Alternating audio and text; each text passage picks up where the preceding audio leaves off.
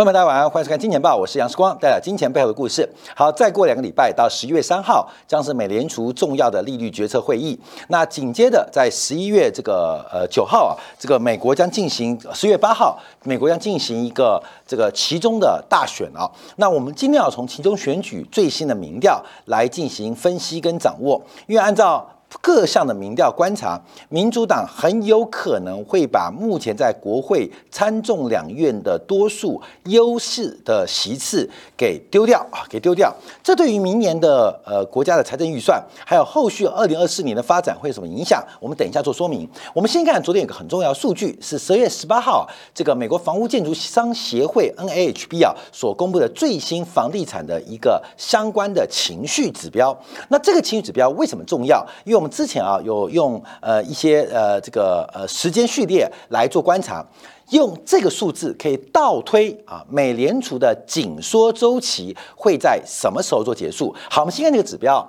因为我们看到这个美国房屋建筑商的情绪来到了三十八，这是创下。有统计以来，从一九八五年开始统计来的最低数据啊，最低数据。而这个数据的转折是从今年的四月开始。我们看到，从美国的这个建筑商的情绪当中，其实在今年上半年一度啊一度来到了历史的高峰边缘啊，一路的历史高峰边缘。假如往前推啊，应该是在去年的第一季。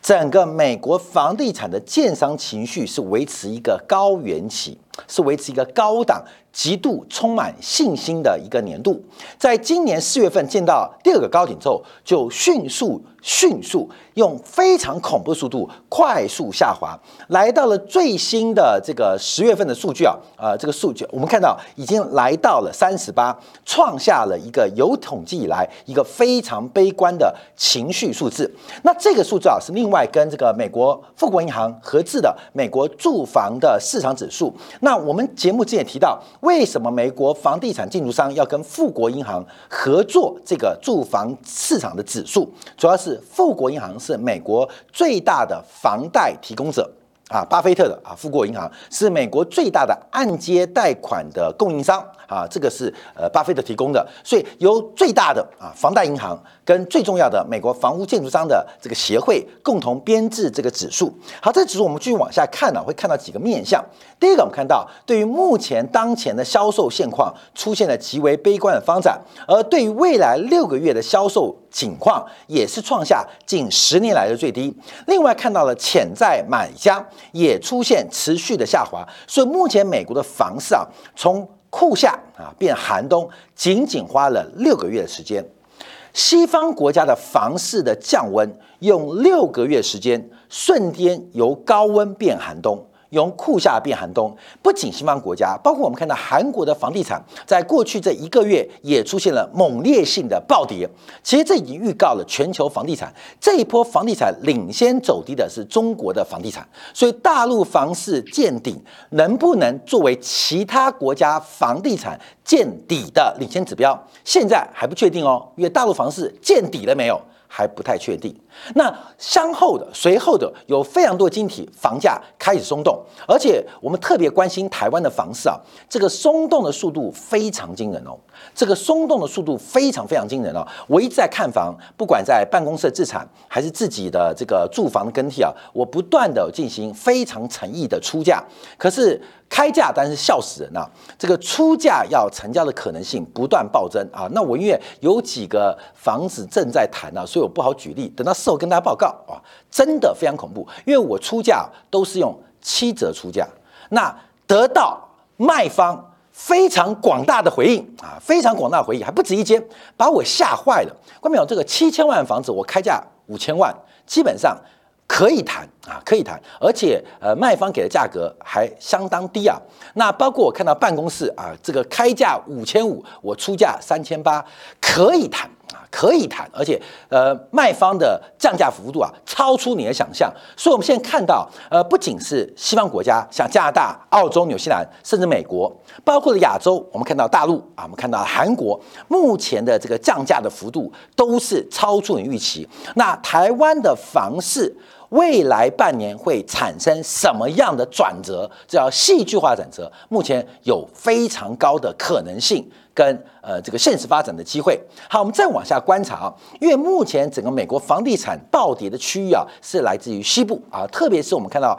在最近他听到在旧金山湾区的这个房价。出现了非常恐慌性的沙盘啊，非常恐慌性的沙盘。所以从二零二二年五月到二零二年八月，很明显的西部啊，西部美国西部的房价跌幅是非常的惨烈。那美国的东部目前房价还相对没有那么大的跌幅，所以从西部开始领跌。当然，第一个啊，中美贸易摩擦，另外包括了海外对美国的移民跟投资的一个需求。第三个。高科技的泡沫破灭，都使得美国西部承受极大的房地产卖压。你知道这像什么吗？我们讲回台湾啊，因为我们观众毕竟有将近一半是台湾人呢。这就像过去一年两年台湾炒的高雄、台南的台积电题材，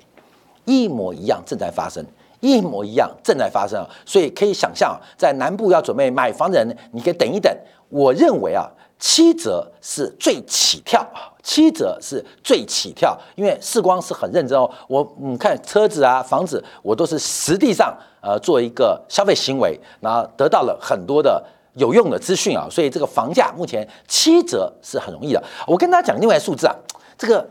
公布的数据，台湾的房价溢价率是百分之十七呀，台北市哦，什么百分之七？就是开价八三折可以成交。八三折成交，这这公布了官方公布的数据哦，溢价率是百分之十七，八三折成交，所以开价，假如你没有用八三折买到，你就当韭菜；假如你想买便宜，你可能七五折，因为八三折这个十七 percent 啊是一个平均值，也就是在大台北地区房屋开价成交价是落在八三折，八三折要打八三折哦，你买房子只要买到九折，你不要说哦，我杀了一百万，好高兴。你被韭菜割了，那两千万房子你杀了两百万，很高兴，你被就当韭菜割了啊，你懂意思吗？所以呃，跟大家报告，买房子很简单，现在在大台北地区第三季的成交就是八三折，所以房屋的开价八三折是目前在大台北地区的平均成交的水平，所以你买房子。至少你不要超过八三折哦，开价五千万啊，五千万的房子你就去算嘛，你就乘以零点八三，这只是平均值哦，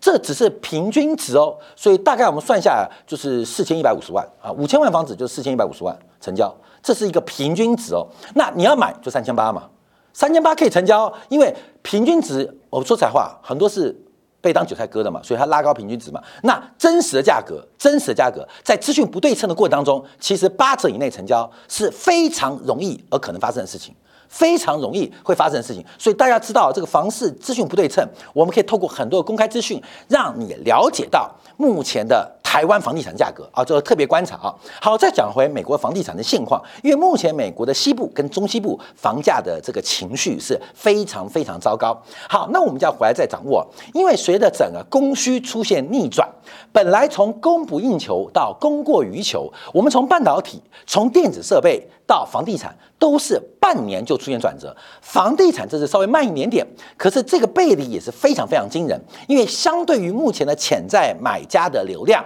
来对比现在原来供不应求的房屋新增数量，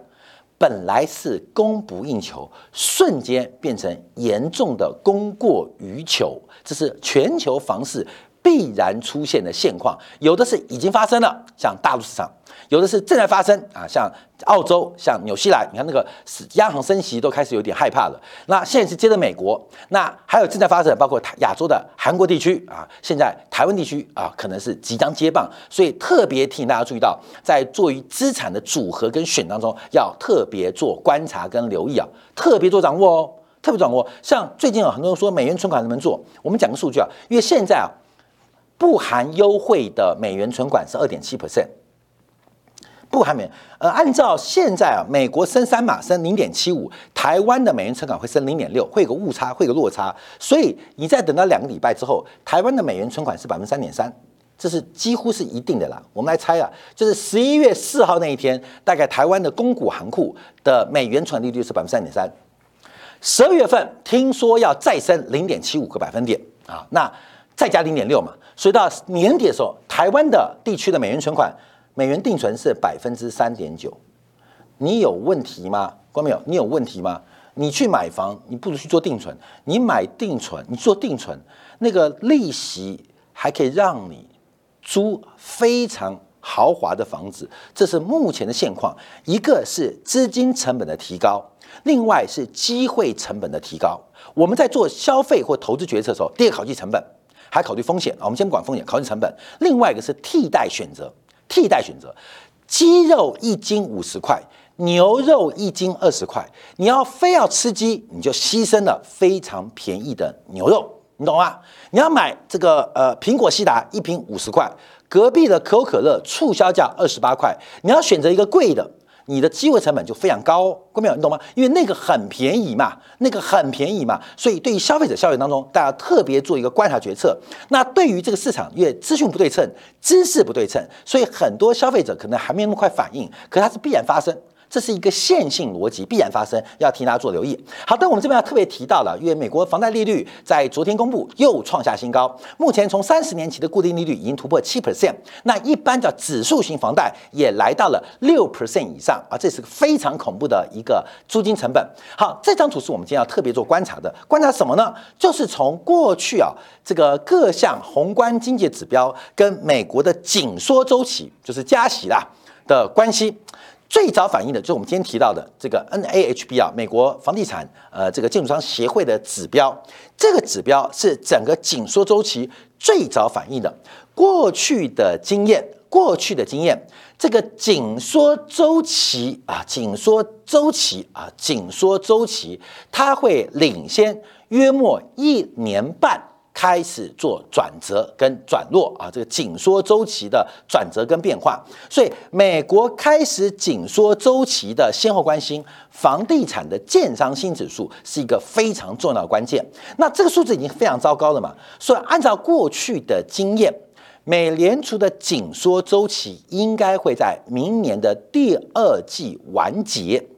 美联储的紧缩周期会在明年的上半年的第二季完结。之前我在金铁杆做节目，美国只剩下九个月的时间，只剩下九个月的时间。这个九个月时间是跟美国财政部的发债计划跟 QT 的缩表进程有关，也就是美联储它升息的空间，我们先不知道升息剩下的时间，从九月份算起来。就只剩下三个季度，剩下九个月的时间。我再讲到啊，再提到中美之间全面性的，不管是科技制裁、贸易制裁，最重要的是金融拔河。美国能不能在这九个月时间把中国的房地产给搞倒？这是最后九个月的窗口。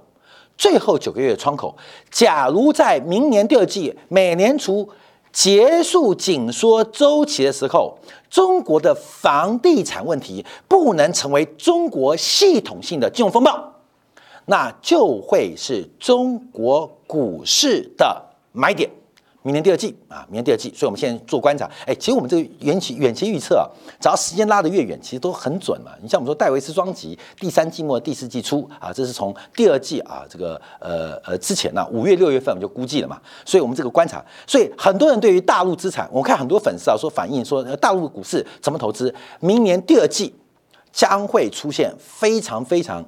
致命的吸引力啊！特别我们先做预告，所以从整个政治周期，从整个货币周期，从指标做观察，那美国的加息周期会在明年第二季来到。终点哎，不代表宽松哦啊，只是紧缩周期的终点在明年第二季会发生。那这个发生，其实很多人预期，我们只是从从这个房地产的指数来做一个观察。好，那我们进一步往下做掌握。好，看一下十月八号二十天，剩下二十天，美国的其中选举就要开始了。这次选举第一个包括四百三十五席的众议院全面改选，参议院当中有三分之一就是三十五席要改选，五十个州当中有三十九个州就是五分之四的州长要进行改选。这是二零二零年美国人口呃重新普查之后，经过人口数量调整的第一次重大的一个改选，那会发生什么事情？我们来看一下最新的预测观察。因为现在的民调做得非常非常的精准，现在的民调做得非常非常精准。像最近啊，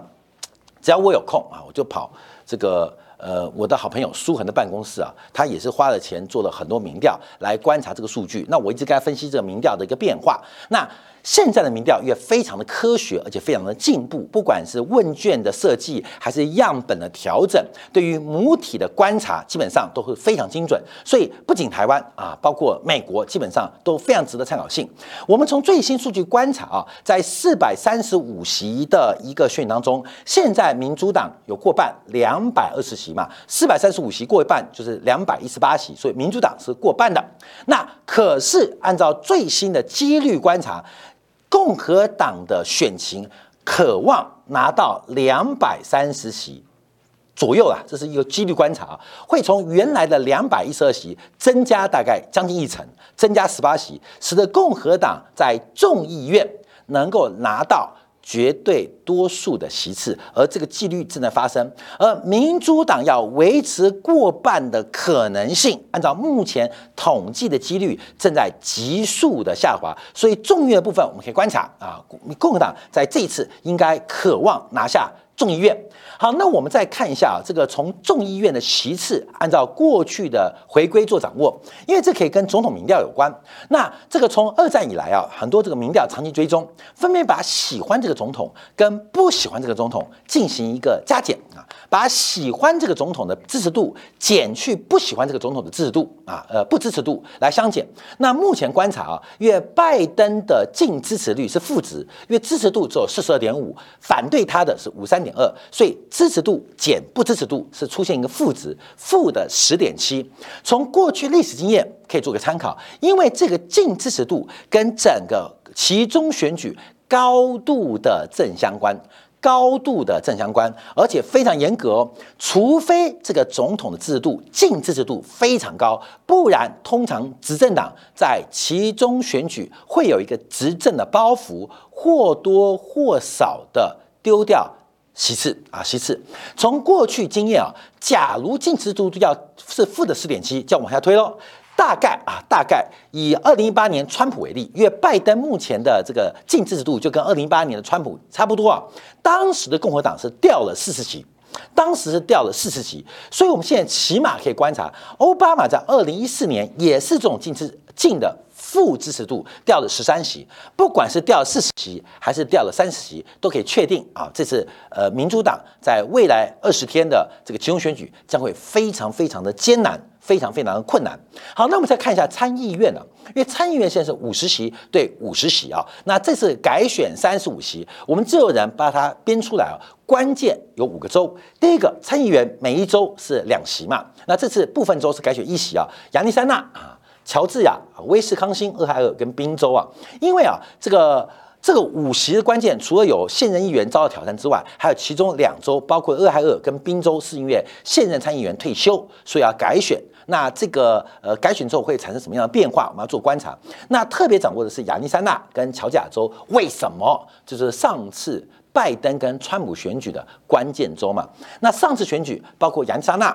跟乔治亚州变天，导致川普最后输给了拜登。在这一次的选举当中，参议院跟州长能不能重回共和党的怀抱，或夺取啊这个民主党的阵地，将会形成一个二零二四年的风向球。所以，我们先看一下啊，这个就是乔治亚州啊，乔治亚州，因为去年开票大家看乔治亚州嘛，那乔治亚州的投票其实已经开始了，美国有这个电子投票。通讯投票，其实从十月十七号前天，美国的投票已经开始了。那第一天就有超过十三万的美国公民、乔治亚公民开始投票，比二零一八年的选举多了将近一倍。也就是美国这次其中选举的热度是非常非常的高。非常非常高，从第一天的选举就看到这个投票的热情程度是非常非常高，所以这一次乔治亚州的选举结果是不是能够做二零二四年的选举风向球至关重要。那这个至关重要，我们就要往下观察了，包括了州长改选，因为州长就是美国总统最大的庄脚。那这一次的改选，也要特别观察，因为从过去两年很多州的提前的改选啊，都出现民主党不利的，包括我们看到新泽西州啊，这个纽泽西州啊，这是民主党的大票仓啊，民主党大票仓。可是，在去年的州长改选当中，民主党仅仅用不到一 percent 的优势勉强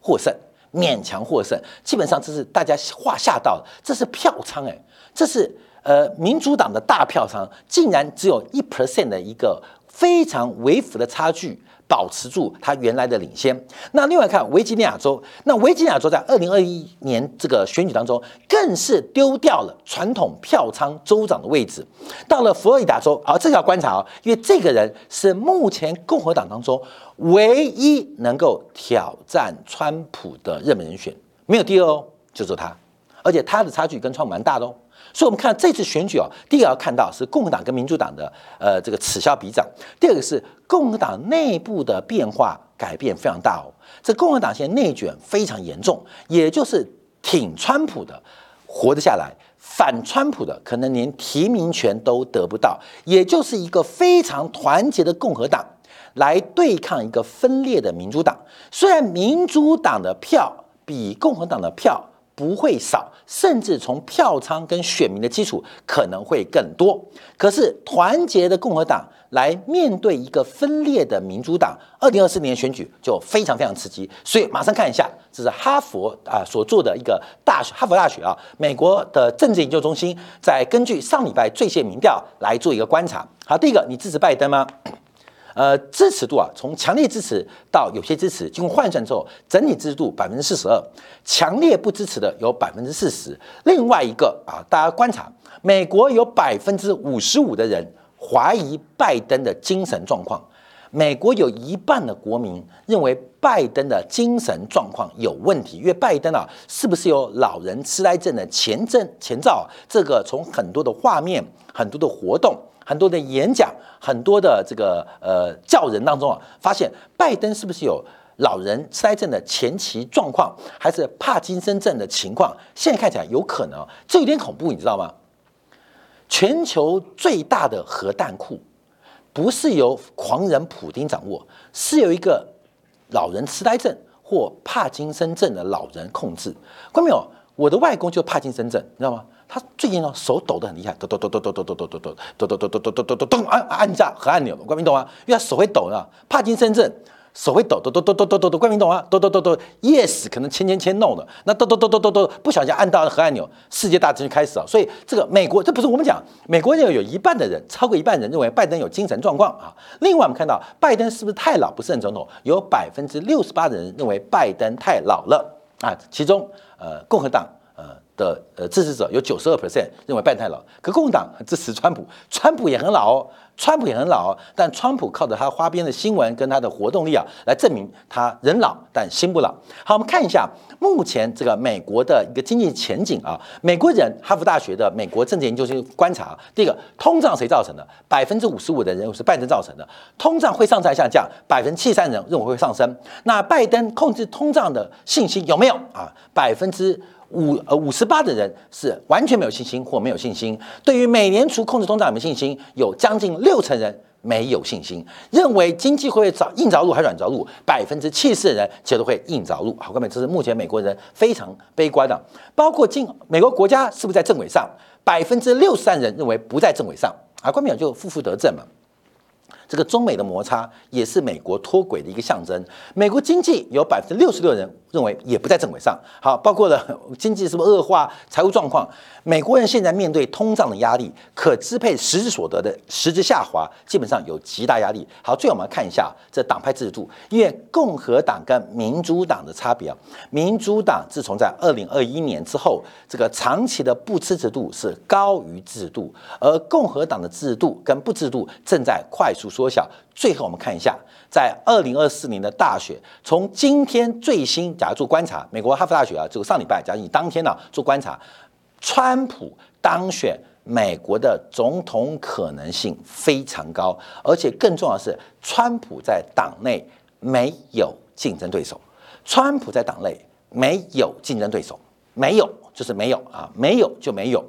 美国没有什么七上八下，美国就一路选到死啊，美国就一路选到死。所以，美国第一个是家族政治，第二，川普的一个潜在的威胁，又给未来的两年，包括了跛脚的拜登政府，包括二零二四年的全球局势，带来一个非常不可想象的局面。好，这这今天跟大家做分析啊。好，我们这边特别做观察，包括对中国股市的一个呃远远望哈，对于美联储的紧缩政策的观察，我们等一下今天部部分要分析啊，叫做石油人民币。过去啊，这个美元美元石油啊，石油美元啊，是来自于沙特的廉价石油，加上美国强大的石化炼碱能力，这形成的初级原料跟中间材加工，还有巨大消费者组呃市场的完美组合。可是随着俄乌战争的变化，在随着最新全球石化厂的投资跟收缩过程，一场。石油人民币的环境正在快速成型当中，怎么做观察呢？我们稍后啊，第一个从油价、从黄金、从最新油轮运价这两天暴涨，再看到全球石化产能的东风渐起而西风衰退的过程，来掌握石油人民币会在二零二四年彻底的爆发开来吗？休片刻，在今天两部分为大家做进一步的观察解读。